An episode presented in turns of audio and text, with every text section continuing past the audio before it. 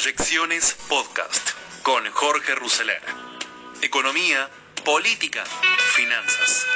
Todo lo que necesitas saber para tomar las mejores decisiones.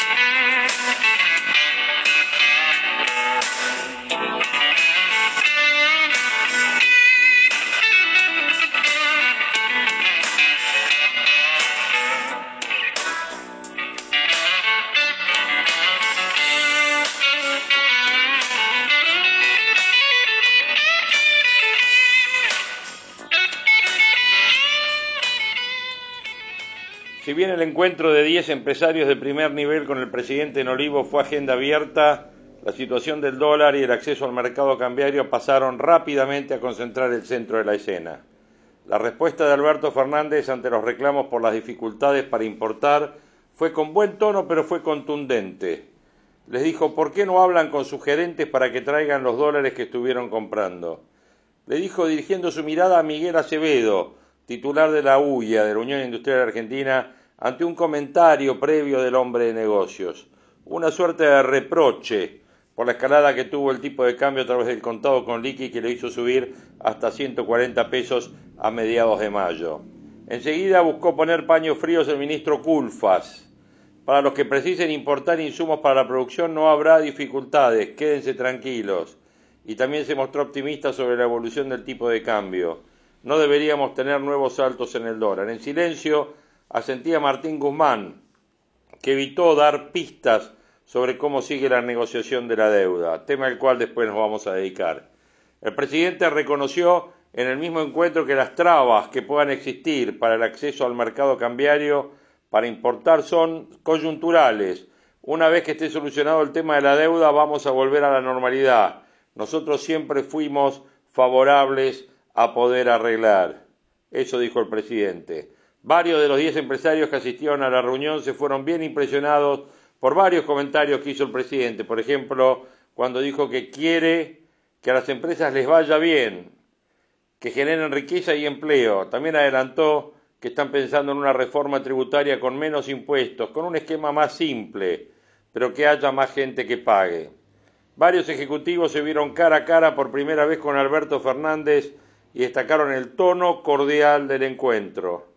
La comunicación A7030 del Central, la que generó la discordia, no será modificada en sus aspectos centrales, según se preocuparon en aclarar en el Banco Central, pero sí van a analizar mecanismos para aceitar los procesos, ya que la traba se produce en los bancos comerciales. Hay muchas dudas sobre la interpretación de la norma y tendremos que aclarar algunos temas que generan dudas. Miguel Acevedo fue el que planteó directamente esta preocupación en la reunión de Olivos pero hoy tendrá un nuevo round, ya que tendrá un encuentro mano a mano con Miguel Pérez, el titular del Central. Se espera que el funcionario reitere aproximadamente los mismos términos empresados en el encuentro con Alberto Fernández, es decir, que el objetivo no es afectar las importaciones de insumos, sino evitar otro tipo de situaciones que impactan en el nivel de reservas. Por lo pronto, aquella normativa polémica obliga a las empresas que tienen deuda en el exterior a pagar primero con los dólares que hayan ahorrado a través del mercado bursátil. Es decir, que las compañías que hayan efectuado contado con liqui tendrán primero que utilizar esos dólares para hacer frente a sus compromisos en moneda dura antes de ir y pedirle lógicamente al Banco Central. Siguiendo con el tema de la deuda, el Fondo Monetario Internacional dijo hoy es prerrogativa de Argentina empezar a negociar un nuevo programa con el fondo. Quien lo dijo, Jerry Rice, el vocero del organismo financiero, dijo que aún no hay avances en ese sentido y reiteró que espera que se llegue a un acuerdo con los bonistas. Señaló este jueves que espera que la Argentina alcance un acuerdo con los acreedores privados y ratificó que el organismo no ha iniciado todavía las conversaciones para renegociar el stand-by de 57 mil millones que prestó nuestro país y que inicia este proceso en una prerrogativa del gobierno. No tengo novedades a estas alturas sobre las negociaciones de un nuevo programa entre Argentina y el fondo, dijo Jerry Rice. Tenemos un diálogo activo, constructivo con las autoridades argentinas. Tratamos de brindar el mayor apoyo posible a la Argentina y su población, pero a estas alturas, que quede claro, no hemos iniciado conversaciones sobre un nuevo programa. Como siempre, eso será la prerrogativa de las autoridades argentinas. Respecto a las negociaciones que está llevando gobierno y acreedores, Rice dijo que no quería especular sobre la conclusión y agregó nos anima la voluntad de las partes de seguir dialogando y de querer alcanzar un consenso. Esperamos que se pueda alcanzar un acuerdo que permita restablecer la sostenibilidad con una probabilidad en Argentina y abrir el camino para un crecimiento fuerte e incluyente. Y remitió a la nota técnica que publicó el lunes el fondo, en la que dijo que el organismo respaldaba la nueva propuesta oficial presentada por los bonistas que lleva la oferta a unos 47 dólares. También el organismo dijo allí que habría algún espacio para mejorar la oferta y aún así cumplir con los supuestos de sostenibilidad de deuda y que esta propuesta no debería superar un valor presente neto de 50 dólares para que sea consistente con la deuda y volverla sostenible con la alta probabilidad. El fondo otorgó a la Argentina un stand-by de 57 mil millones, del cual se desembolsaron 44 mil, pero después de las turbulencias de las PASO, el programa se congeló luego de una misión técnica. Obviamente, en Buenos Aires hizo una revisión del estado de la deuda y determinó que no era sustentable, o sea que no se podía pagar. Bueno, esto es el comunicado del fondo. Obviamente que va a haber una negociación de la Argentina con el fondo a posteriori de las negociaciones con los bonistas, negociaciones que están por cerrarse. Mi impresión de la reunión de ayer con los empresarios, me parece que quedó claro, esta eh, reunión la organizó Gustavo Vélez y el otro que estaba en la reunión era eh, el ministro de Desarrollo Productivo Matías Culfas. Lo que me parece que queda claro es que el super cepo este eh, de tener cerradas las importaciones vino para quedarse, vino para quedarse un tiempo largo. Esa es la sensación que me quedó más con esa frase. Porque si vos tenés dólares afuera y los traes acá y te dicen que los podés usar, los dólares de afuera valen 120, los que traes acá valen 70 y si los podés usar, bueno, directamente podés usar los que tenés afuera, ¿para qué los traes acá? O sea, ese es el pensamiento lineal, ¿no es cierto? Este, primer punto. Entonces creo que por ese lado y con reservas de 5 mil millones de dólares netas, me parece que no queda otro camino, no le queda otro camino al central por ahora de este, mantener este super cepo cerrado. Segundo tema, el tema de la deuda. Eh, seguimos en la situación que planteábamos ayer, pero hay algunos retoques por hacer. Pero me parece que queda poco tiempo y ya nos vamos a referir a eso en unos minutos. Alberto Fernández hace un eh, delicado equilibrio político entre la negociación con los bonistas y la defensa de su ministro de Economía, que ha, que ha cedido poder interno a medida que enmienda y enmienda su oferta inicial y observa cómo Cristina y Massa operan con autorización presidencial para acercar posiciones con los acreedores y evitar así un nuevo default. El jefe de Estado respalda a su ministro, pero se puso al frente de las conversaciones con los fondos que invirtieron 66 mil millones en títulos de deuda argentina. Intercambia opiniones con Cristina, con Massa, con David Martínez, el CEO de Fintech y líder de un bloque de acreedores privados. Alberto Fernández asumió que debe ocupar el centro de la mesa de las negociaciones y ya impuso su modalidad de trabajo al momento de ejecutar su poder institucional. Obligó al CEO de BlackRock, a Larry Fink, a desplazar a su principal negociador latino porque ironizaba a Guzmán y no dudó en discutir fuerte con Martínez cuando comprendió que la negociación no estaba fluyendo a su gusto y piacere. Este ímpetu presidencial no solo aparece al momento de enderezar las conversaciones con los bonistas de Wall Street. Guzmán está bajo fuego amigo por la ausencia de resultados y su resistencia a tejer alianzas políticas en el gabinete y en ambas cámaras parlamentarias. Alberto Fernández conoce los cuestionamientos a su ministro adentro y afuera del gobierno y no duda un segundo en comprometer su respaldo al negociador formal de la deuda ante los acreedores privados. Ayer almorzó con Guzmán en la Quinta Olivos y sentó a su lado a Roberto Labaña, que se transformó en un mentor silencioso del académico formado en Colombia. Hasta ahora el ministro de Economía obtuvo menos del 20% de aceptación de bonistas, una cifra que no bloquea un juicio contra la Argentina. Para los títulos K, se necesita un 85% de adhesión, lo dijimos ayer, si se pretende cumplir con los niveles previstos en las cláusulas de acción colectiva. Y en el caso de los bonos Macri, se necesita el 66%. Como está planeada la negociación y planteada hoy, Guzmán aún no tiene las mayorías necesarias para evitar que los tenedores eh, kirchneristas o macristas demanden al país por los bonos K o por los bonos M, digo en caso de suspenderse las conversaciones por falta de acuerdo. Alberto no quiere caer en default, busca un deal ideal que no implique un nuevo programa de ajuste. Por instrucción presidencial, el Palacio de Hacienda modeliza ciertas enmiendas a su oferta primaria, pero aún no llega al número pedido por los acreedores privados, que es de 53 dólares de valor presente neto.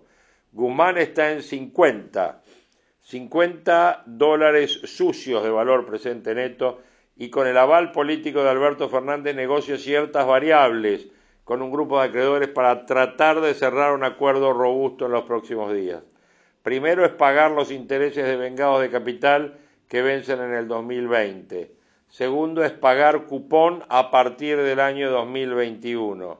Tercero, incorporar en el nuevo prospecto la normativa que protege los derechos adquiridos a los bonistas del 2005. Cuarto, achicar al máximo la quita de capital y quinto, eliminar el periodo de gracia.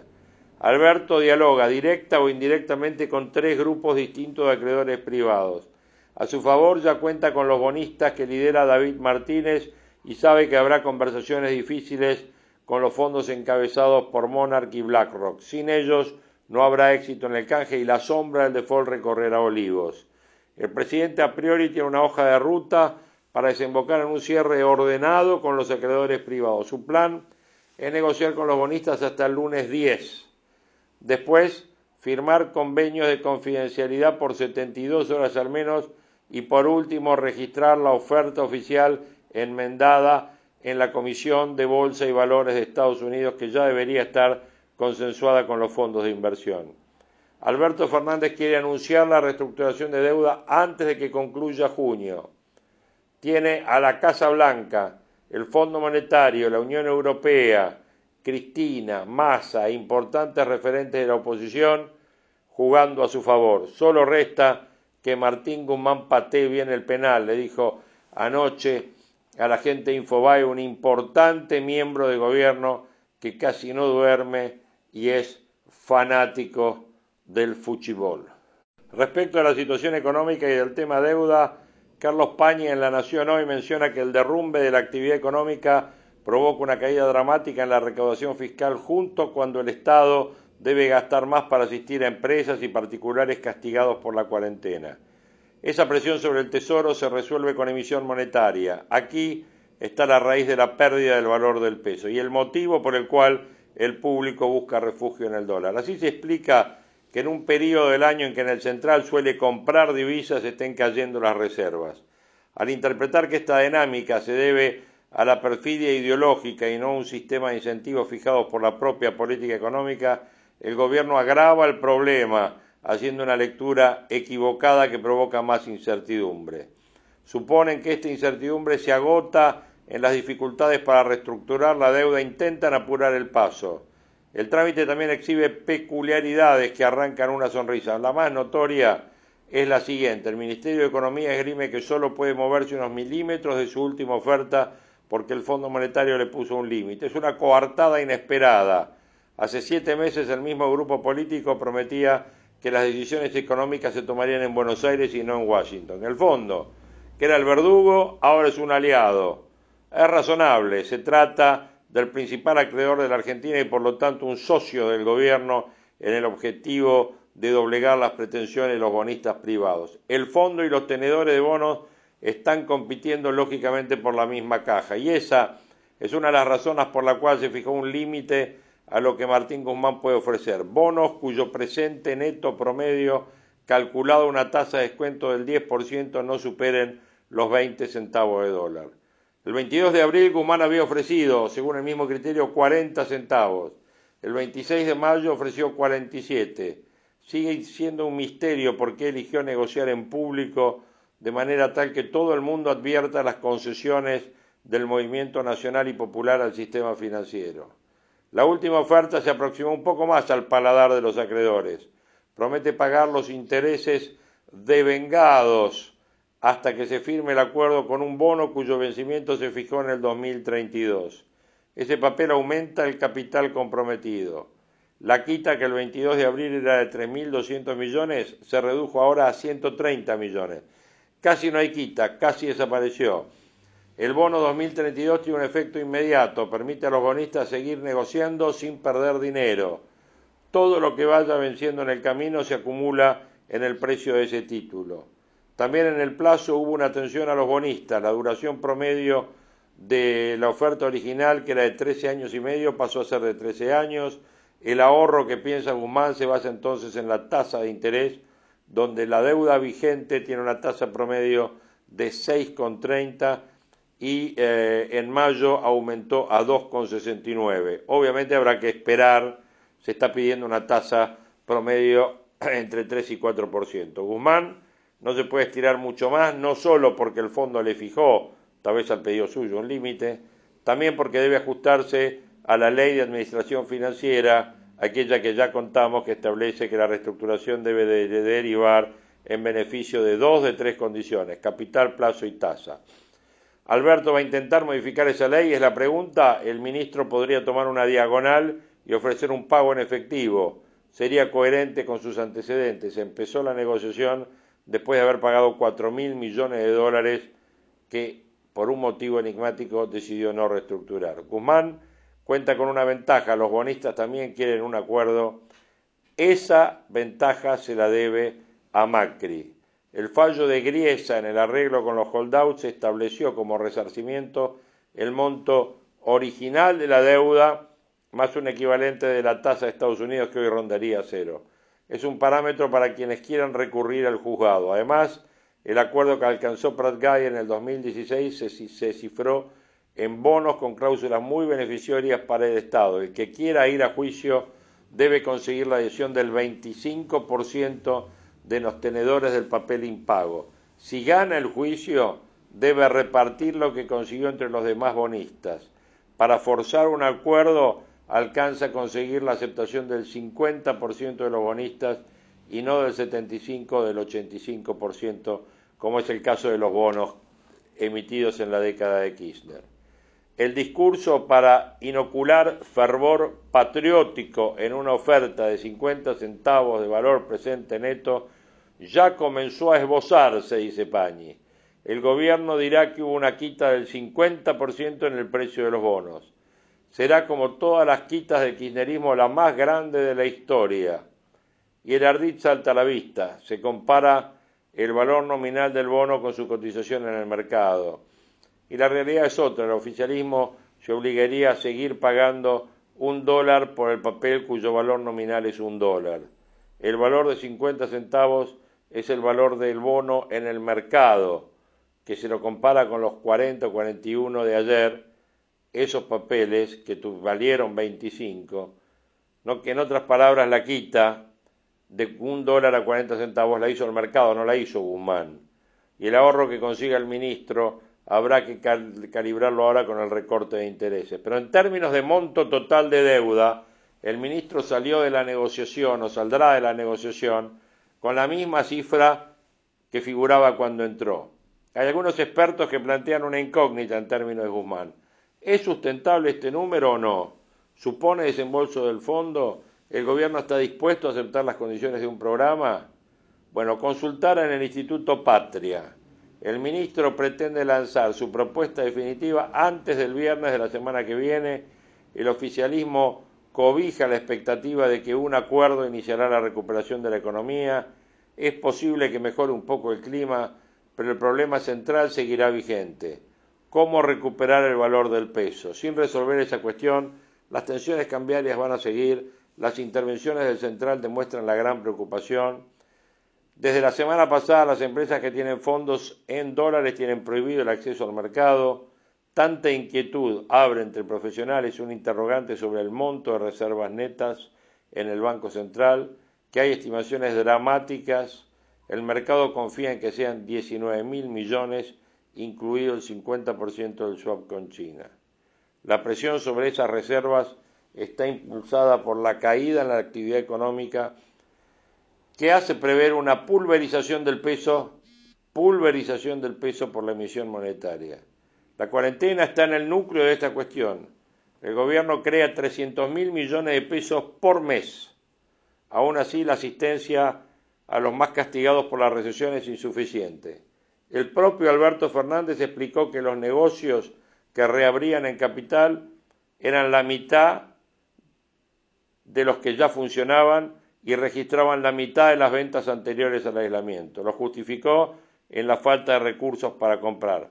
Ayer Belis reunió con un grupo de empresarios de distintos sectores con la expectativa de establecer una rutina de contactos y de paso desalentar otros circuitos. Algunos interesados en problemas de transporte visitan a Massa y de allí al ministro Meoni. Una poderosísima figura del sector se había extrañado de que lo hicieron acompañar por un gestor, Adrián Cochen. Los hombres de negocios que visitaban a Fernández expusieron el problema. Si no se fortalece el peso, no hay inversión posible. La ayuda que reciben los necesitados es insuficiente. De 18 millones, 18 millones de prestaciones que corresponden al IFE de dos meses, se pagaron solo 7 millones. Los bancos ofrecieron créditos a pymes que necesitan pagar sueldo por 27 mil millones. La demanda se detuvo en 10 mil. La reunión de ayer con el empresariado, allí en la misma reunión, el empresariado planteó la necesidad de mantener el régimen que permite las suspensiones con un recorte del 25% del salario. Un desafío para Fernández delante de Cristina. Para que la continuidad del diálogo ideado por Belis no se frustre, nadie se animó a pedir el final de la cuarentena. Dejaron esa demanda para la reta que seguía en la lista de visitas. La reta pretende flexibilizar las medidas mientras Kisilov tiene pesadillas con los asentamientos y las villas de emergencia. El aislamiento obligatorio, además de un límite económico, tiene un límite social. Es el dilema de Fernández. Kisilov le dice que el 70% de los vecinos del Gran Buenos Aires aprueban la cuarentena. La reta le dice que el 80% de los vecinos de Capital quieren volver a la normalidad. Es la misma encuesta y los dos tienen razón. Ningún empresario habló con todas las letras del atraso cambiario, pero en las compañías circula un dato. Se desplomaron los despachos mayoristas de cemento, pero aumentaron los minoristas. Y eso significa que obviamente se aumentan cuando se atesoran bolsas de cemento en las familias, obviamente es que las familias están viendo un horizonte posible de una devaluación en puerta. Alfonso Pratgay estuvo anoche eh, en TN y escuchamos parte del contenido de unas ricas declaraciones con algunos arrepentimientos, pero sobre todo con un panorama claro respecto de dónde estamos en la pandemia y qué es lo que se viene. Lo escuchamos Alfonso Pratgay. Un recorrido, vamos al hoy y después damos una vueltita por el ayer que hay gente que espera esa vueltita también. Empecemos con el hoy. Eh, yo comentaba que el presidente se está juntando con empresarios grandes, está tratando de dar guiños este, amigables al mercado también. ¿Qué te parece este momento económico? Te hago muy general y después vamos a planos más chiquitos. Bueno, me parece que el presidente se asustó por, por la estrepitosa caída de la economía, ¿no? Eh, hoy vimos un número de producción de autos que es más alto que el mes anterior, pero que es 84% por debajo del, año anterior. Y era difícil que no fuera más alto que el de abril, porque en abril se produjo cero, no se produjo un solo auto. Es el único país del mundo eh, con infraestructura de producción automotriz donde no se produjo ni un auto, ¿no? Eh, entonces yo creo que lo gestual del presidente en estos momentos eh, manda ese mensaje va a Volkswagen, va a Toyota, se junta con los empresarios, eh, finalmente se preocupó por la economía y creo que está bien. Que se ¿Cuál es el mensaje? El mensaje es eh, hay que volver a producir, ¿no? Y, bueno, este es un poco lo que hace, hace tiempo venimos pidiendo algunos y, me parece bárbaro que, que finalmente el, gobierno y el presidente haya entendido que no era una única dimensión la que había que atender, la sanitaria, sino se puede atender la sanitaria sin descuidar tanto la economía. La administración de la cuarentena, ¿qué te viene pareciendo? Vos sabés, en el marco del contexto político hubo declaraciones cruzadas, bueno, de todo tipo. ¿Cuál es tu posición con respecto a, cómo se administró la cuarentena? Yo creo que la cuarentena, a ver, eh, la crítica eh, va más allá de Argentina, porque creo que ha habido un molde más o menos parecido, con algunas diferencias y excepciones, de frente al, temor eh, y a la ignorancia, porque no sabemos cómo se contagia, quién contagia, quién está contagiado. directamente la idea ha sido encerremos a todos por las dudas. ¿Acá o en todo el mundo? En todo el mundo, acá más que en otros lugares, eh, pero en todo el mundo. Y ya son muchos los científicos, premios Nobel, eh, infectólogos que están como recapitulando, este, recalculando y, dicen lo obvio, ¿no? Lo que uno de sentido común podía ver eh, de antemano, que seguramente que hay una mejor manera de cuidarnos entre todos que la de encerrarnos, como si estuviéramos en la Edad Media, ¿no? Eh, ¿Vos crees que eso está pasando ahora? Yo pienso que lo que sucedió es que el gobierno finalmente lo entendió, que eh, le resulta difícil explicitarlo y decirlo de manera este, con todas las letras, y entonces ha ido relajando de facto una situación de cuarentena que... ¿Qué es lo que no dijo que entonces hizo de facto? Y permite mayor circulación, permite, digamos, que, bueno, algunas cosas sí las dijo, como las, las industrias que vuelven este, a producir, pero me parece que falta una dimensión que eh, empieza a ser bastante importante, que es más tu terreno que el mío, que es la psicológica, ¿no? Eh, el encierro eh, de los adultos, pero también de los, de los menores. Ahora está en el tapete de si en los próximos anuncios viene algo más por el lado de los más chicos. Yo creo que también es muy preocupante del lado de los adolescentes. Yo en casa tengo muchos hijos adolescentes eh, y, Muchos hijos adolescentes, ¿cuánto es? ¿14, 3? Eh, bueno, son siete en total, porque son dos familias este, en una. Y... producido, Alfonso. Bueno, sí. Eh, ensambla... por la producción. Ensamblamos dos familias. Y, la verdad que ahí es donde vos ves, eh, los que más sufren son, son los adolescentes, ¿no? Los que pierden el contacto social en un momento tan importante de, de su vida, el deporte, eh, bueno, este, la educación, ¿no? Y ni que hablar cuando empezás a comparar lo que sucede en hogares eh, de mayores posibilidades con hogares de menores posibilidades, ¿no? Eh, lo que yo veo en casa, están todos conectados a través de Zoom con la universidad, con el colegio primario, secundario, y obviamente que en la mayoría de los hogares de Argentina, donde hay una sola computadora, eso no puede suceder, ¿no? Entonces... Viste que hay como una graduación de menor a mayor acuerdo con las medidas del gobierno y hay gente que habita o habitó tu espacio político que ha sido de menor acuerdo, otros de mayor acuerdo. ¿Dónde te pondrías vos si dieses el mayor acuerdo? hay gente que ha sido sumamente crítica. Yo cierro con lo que venía diciendo antes. Eh, primero, es una, es una herramienta muy primitiva, es la herramienta de la Edad Media. Y segundo... La cuarentena. Sí, encerremos a todos por las dudas. Pero hay otra que te que se te venga por supuesto, distanciamiento social, protocolos, tratar de distinta manera a la población de riesgo que a la otra. Eh, en Europa la mitad de las muertes sucedieron en geriátricos. Ese dato ya lo teníamos acá. ¿no? Entonces digo, con más información eh, y más sofisticación, no tenés que ir a la, a la cosa tan primitiva de encerrar a todos. ¿no? Pero además, además de ser primitiva, es muy regresiva es muy regresiva, porque al final de cuentas los que tienen la posibilidad de trabajar desde casa son en general los que tienen un mayor salario, en tanto que los informales, los que viven el día a día, los que dependen de eh, la changa que tuvieron ese día, si a esa persona vos le decís no salgas, le está diciendo no comas. Y esto si tuviera un infectólogo, Alfonso, y dijera, en el transporte público, donde viaja la mayoría de las personas, el motor productivo de la Argentina, se producen los contagios.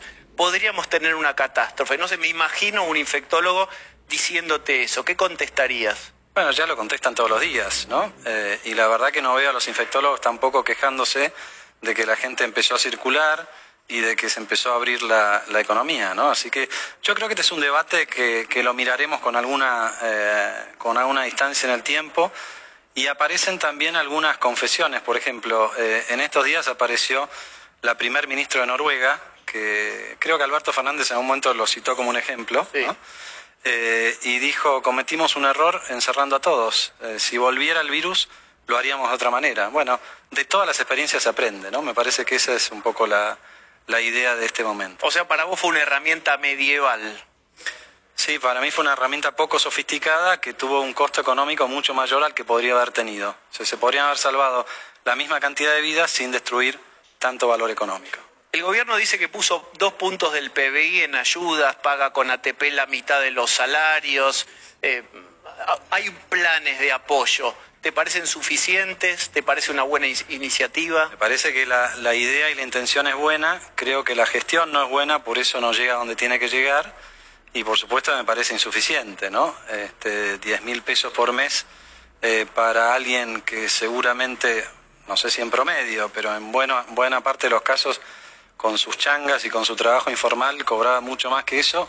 Eh, a ver, hay un trabajo de la UCA, del Observatorio de la Deuda Social, eh, de la primera quincena de mayo, acá en el área metropolitana de Buenos Aires.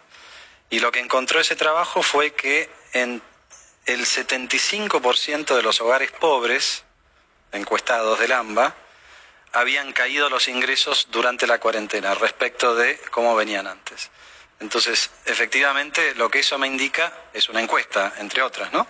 Pero me indica que más allá de las buenas intenciones y los esfuerzos del gobierno, no están llegando al 75% de la gente que podrían llegar. Lo mismo está pasando con las pymes. a, diferencia de, otras personas que dan opiniones o miradas, vos estuviste en la gestión real, incluso muy tempranamente en el Banco Central, tendrías 36, 37 años en el 2012, hago bien la cuenta. Hiciste los deberes. Y sí, los deberes, como siempre, pero además, digamos, vos hace muchos años tenés cargos importantes, los tuviste.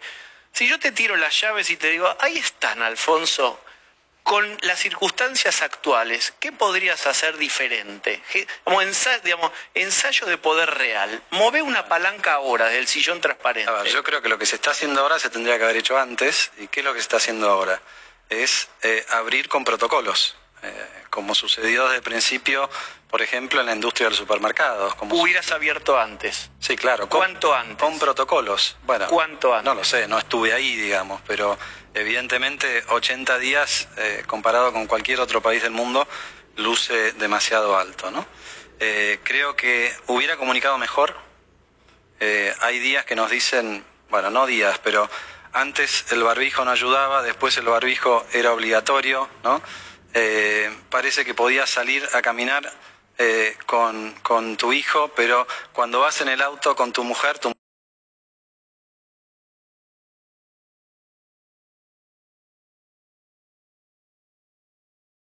desde ese punto de vista, me parece que habría que haber comunicado mejor y creo que habría que haber enfocado mucho mejor los recursos para atender a los que más sufren eh, la herramienta, ¿no? Los más humildes, los informales, los que viven el día a día y las pymes. Creo que el gobierno se quedó corto con esos recursos que dice que puso a disposición de los que este, más lo necesitan. Tengo un pequeño álbum de fotos, no te asustes, son pocas fotos, las vas a ver acá. Vamos a la primera. Ese señor ocupa un cargo que vos ocupaste. No. Ah, sí, sí, claro, sí, sí. Sí, Banco Central. Sí, sí. Me confundí porque Miguel estuvo mucho tiempo de vicepresidente. Correcto. Y ahora está de presidente, es verdad. ¿Cómo estás mirando la, actuación del Banco Central? Bueno, lo veo como tantos momentos en la historia argentina corriendo la de atrás, ¿no? Eh, cuando uno ve un Banco Central que pone controles sobre controles sobre controles y no termina de conseguir lo que está buscando. ¿A cuáles controles te referís? Sobre todo los cambiarios. Este, creo también que al Banco Central le faltó pólvora en esto que decía antes de los recursos. Me parece que se tendría que haber animado, como hicieron otros bancos centrales en el mundo, de garantizar los préstamos viste que hay toda una discusión, bueno, los bancos... Si llegan o no llegan, claro, si los bancos el 24, si te la dan o no. Se llenaron durante los últimos cuatro años, ahora que presten. Primero no es cierto que se llenaron, o sea, si vos mirás los números, durante el gobierno de Macri perdieron un 25% de su patrimonio en términos reales. Eh, pero en todo caso, al banco le cuesta prestarle a una empresa que sabe que no le va a devolver el préstamo. Entonces, la mejor manera de convencerlo al banco no es fustigarlo en los medios o en lo que sea. La mejor manera es decirle, ok, yo me hago cargo y salgo de garante, que es lo que sucede en cualquier otro lugar. ¿no? Bueno, el banco te puede, se da vuelta y dice, pará, ¿y le creemos o nos van a empapelar? Bueno, pero por lo menos es una garantía estatal, ¿no? Después dependerá si de cree o no cree. Ahora tiene que confiar... a favor de que presten, etcétera. Digo la lógica, estoy pensando en la lógica. Ahora tiene que confiar en alguien que por más que haga todo lo que haga, si no lo dejan laburar, no va a cobrar. ¿Algo más del Banco Central? No, y lo otro, las, las, las, regulaciones, digamos, ¿no? La de tratar de, de, agarrar ese jabón del tipo de cambio cuando en realidad el problema de fondo es que, que no hay confianza y no hay credibilidad, ¿no? Y estos ¿Qué te parece la brecha que hay entre el oficial y el, los diferentes dólares? Bueno, es una brecha grande, ¿no? Objetivamente, no, no es que me parezca a mí, es que es una realidad. ¿no? ¿Cuál es el riesgo? El costo de una brecha grande ya lo vimos a lo largo de toda la historia, que si vos le pedís a la producción que venda los dólares al, al tipo de cambio oficial, que es el más bajo, eh, y el resto de la economía o una parte importante de la economía funciona con un tipo de cambio más alto, bueno, entonces lo que va a empezar a suceder es lo que ya está sucediendo, ¿no? que es eh, los importadores adelantan sus importaciones, vale decir, piden acceso al mercado de cambio por las dudas. Eh, tenemos los datos de abril, donde las... déjame explicar este número para que se entienda bien. En abril la cantidad de importaciones fue un 30% menor que en abril del año pasado. Ok. Ahora, las compras de dólares de importadores, cantidad de dólares, fueron un 40% mayor que un año atrás. Bien, otra foto, a ver, para Marcho, otra foto del álbum para... dormir con los números. No, no, es importante, quiero, quiero que demos una panorámica. Ahí está Martín Guzmán, negociación de deuda y tenemos preguntas de Liliana y de la mesa. Una mirada. No sé cómo es el juego, ¿qué tengo que decir? Veo la foto y me, emociono. No, sí, si querés tenemos Carilina y podés llorar realmente o Pochoclo también. Tenemos dos opciones. ¿Vienen o no? Vienen. Pedí un vaso de agua que no llegó hasta ahora, pero bueno. Si, te, si medís bien... Estoy como los bancos, no sé si creerte. Cuando midas bien, yo te traigo agua. Si medís muy bien, té. Ok. Dale, eh, algo sobre la negociación de deuda. Bueno, parece que estamos cerca, o por lo menos eso es lo que eh, surge de las distintas informaciones que hay. Seguramente Liliana tiene bastante mejor información que yo. Eh, hay una intervención del Fondo Monetario que según como uno lo ve ayuda o embarra la cancha. y, bueno, lo que yo espero es que esto llegue a un, a un final feliz. ¿no? Me parece que lo que le marco a Guzmán es que él tendría que haber negociado antes de hacer la primera oferta. Eh, si vos haces una primera oferta y sorprendes a todos los demás en la mesa, bueno, lo más probable es que tengas que ir corriéndote y que tengas que ir corriéndote. Ya vamos por la segunda y con la segunda no alcanza. Entonces creo que si esto se hubiera organizado y se hubiera pensado de otra manera, eh, Argentina hubiera tenido un desenlace eh, mucho más favorable desde el punto de vista económico. Marcela Pagano, Hola Alfonso, buenas noches. ¿Cómo estás? Hola Marcela. ¿Qué tal? ¿Cómo estás? Te quería preguntar. Ah, la miro acá. Pantalla gigante. es que estamos con distintas cámaras. Te quería preguntar eh, concretamente sobre la emisión monetaria. Hay un dato, por ejemplo, que acaba de salir del Rando Ferreres que habla de una inflación núcleo, es decir, esa inflación que para que todos entendamos está pulida de los efectos estacionales, por supuesto en un contexto de cuarentena, del 1,7%. ¿Cuánto hay de que esa ayuda de la que recién hablabas con Diego, que se estima más o menos en tres puntos del PBI, no redunde en el último cuatrimestre en una inflación de 4, 5, 6%, es decir, que se acelere la suba de precios. Bueno, hoy no es un problema, Marcela, como vos sabés, porque eh, por más que haya más pesos circulando, hay menos gente circulando, digamos, ¿no? Entonces, el corralito está en las casas y la gente, aunque le lleguen o no le lleguen los, eh, los pesos que emite el gobierno, este, como dije antes, no le llegan a los que más lo necesitan en todo caso, eh, claramente ha caído mucho la, demanda, ¿no? el consumo. Entonces, eh, al haber caído el consumo, quizás más rápido que la oferta, que la cantidad producida, entonces hoy no hay un efecto de todos esos pesos sobre la inflación. No, no, no es como ocurre habitualmente que si sobran pesos, esos pesos eventualmente, después de dar varias vueltas, generan un aumento de precios. Tu pregunta es, ya imaginando, pasó... Post cuarentena. Pasó la cuarentena y esperemos que también la pandemia. Bueno, va a depender mucho de las decisiones del gobierno eh, y de las medidas que toma el gobierno. La primera medida, y volviendo a lo que me preguntabas antes, eh, que tiene que ver con lo que dije de la comunicación, es el gobierno debería explicar cuál es la hoja de ruta hacia adelante. Yo lo veo al gobierno muy, este, muy cercado con los tiempos de la, de la cuarentena, eh, administrando la cuarentena, pero no pensando en lo que sucede después. Y esto genera incertidumbre, y la incertidumbre genera después la presión sobre el tipo de cambio. Si hoy el gobierno pudiera decir, bueno, este es mi programa para cuando salgamos de la cuarentena, es más, este es mi programa para de ahora en adelante, vamos a salir así de la cuarentena, estos sectores primero, después estos, después estos, y esta va a ser la manera en que nos vamos a manejar, eso elimina la incertidumbre y entre otras cosas puede ayudar eventualmente a que vuelva la confianza y que no sobren tantos pesos. Pero vos fuiste ministro, ¿no lo muestran porque no lo tienen o por especulación? Quizás porque no lo saben, quizás porque están demasiado concentrados en esta urgencia, ¿no? Eh, yo... Ahí lo escuchábamos a Alfonso Pratgay hablando un poco de todo, el país a diario, la deuda, la cuarentena, un poco todos los problemas que está generando esta pandemia, pandemia sanitaria y también pandemia económica. Y para terminar este episodio de Proyecciones 2020 de hoy, quiero cerrar con una columna excelente de el profesor Juan Carlos de Pablo de hoy en la Nación. Se pregunta, ¿alguien ha visto un dólar a precio oficial? ¿Sobre la base de qué diagnóstico adoptó sus decisiones el equipo económico antes del coronavirus? Se presenta. Porque el Estado necesita recursos. No hay más remedio que grabar las exportaciones. El sector público no tiene acceso a los mercados internacionales de crédito y las reservas del Banco Central son escasas, lo cual explica la creciente dificultad para comprar dólares en el segmento oficial del mercado de cambios. Cuando falta un bien, aumenta la demanda de los sustitutos más próximos, en este caso dólares en los otros segmentos del mercado cambiario. Las mismas razones que llevan a algunos a comprar todos los dólares que puedan llevar a otros a vender la menor cantidad posible. Y por lo tanto nos sorprende la suba del tipo de cambio y por consiguiente el aumento de la brecha con respecto al tipo de cambio oficial.